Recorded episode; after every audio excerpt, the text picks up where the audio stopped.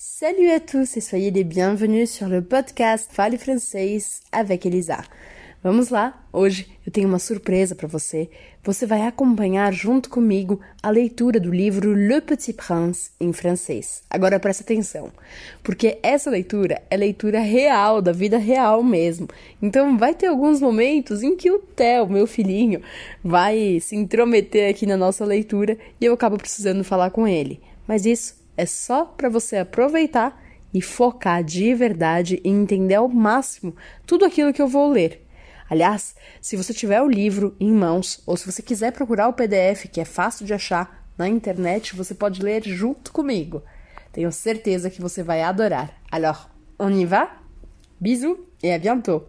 Chapitre 5 Chaque jour, j'apprenais quelque chose sur la planète, sur le départ, sur le voyage. Ça venait tout doucement au hasard des réflexions, c'est ainsi que le troisième jour, je connus le drame des baobabs. Cette fois-ci encore, ce fut grâce aux moutons, car brusquement le petit prince m'interrogea comme pris d'un doute grave. C'est bien vrai, n'est-ce pas, que les moutons mangent les arbustes? Oui, c'est vrai. Ah, j'y suis content. Je ne compris pas pourquoi il était si important que les moutons mangeassent les arbustes, mais le petit prince ajouta par conséquent, il mange aussi les baobabs. Je fis remarquer au petit prince que les baobabs ne sont pas des arbustes, mais des grands, des arbres grands comme des églises, et que si même il emportait avec lui tout un troupeau d'éléphants, ce troupeau ne viendrait pas à bout d'un seul baobab. L'idée du troupeau d'éléphants fit rire le petit prince. Il faudrait les mettre les uns sur les autres. Mais il remarqua avec sagesse. Les baobabs, avant de grandir, ça commence par être petit. C'est exact. Mais pourquoi veux-tu que tes moutons mangent les petits baobabs? Il me répondit, ben voyons, comme s'il s'agissait là d'une évidence. Et il me fallut un grand effort d'intelligence pour comprendre à moi seul ce problème. Et en effet, sur la planète du Petit Prince, il y avait, comme sur toutes les planètes, des bonnes herbes et de mauvaises herbes. Par conséquent, de, bonnes graines de bonnes herbes et de mauvaises graines de mauvaises herbes. Mais les graines sont invisibles. Elles dorment dans le secret de la terre jusqu'à ce qu'ils prennent fantaisie à l'une d'elles de se réveiller. Alors, elles s'étirent et poussent d'abord timidement vers le soleil une ravissante petite brindille inoffensive. S'il s'agit d'une brindille de radis ou de rosier, on peut la laisser pousser comme elle veut. Mais s'il s'agit d'une mauvaise plante, il faut arracher la plante aussitôt dès qu'on a su la reconnaître.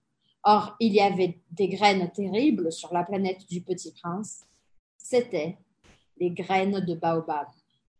Le sol de la planète en était infesté. Or, un baobab, si l'on s'y prend trop tard, on ne peut jamais plus s'en débarrasser. Il encombre toute la planète, il la perfore de ses racines, et si la planète est trop petite, et si les baobabs sont trop nombreux, ils la font éclater. Oh. C'est une question de discipline, me disait plus tard le petit prince. Quand on a terminé sa toilette du matin, il faut faire soigneusement la, toilette de la planète. Il faut s'astreindre régulièrement à arracher les baobabs dès qu'on les distingue. D'avec les rosiers, auxquels ils ressemblent beaucoup quand ils sont très jeunes. C'est un travail très ennuyeux, mais très facile. Et un jour, il me conseilla de m'appliquer à réussir un beau dessin pour bien faire entrer ça dans la tête des enfants de chez moi. S'ils voyagent un jour, me disait-il, ça pourra leur servir.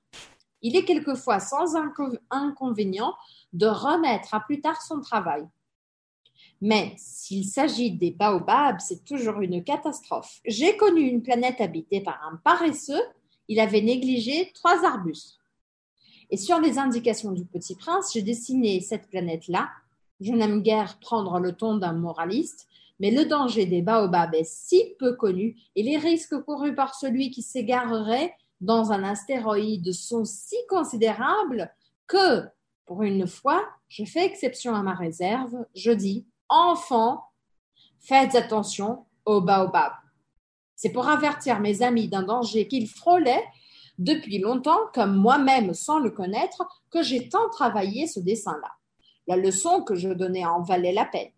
Vous vous demanderez peut-être pourquoi n'y a-t-il pas dans ce livre d'autres dessins aussi grandioses que le dessin des baobabs. La réponse est bien simple. J'ai essayé, je n'ai pas pu réussir. Quand j'ai dessiné les baobabs, j'ai été animée par le sentiment de l'urgence. A gente acabou de ler o capítulo 5 do livro Le Petit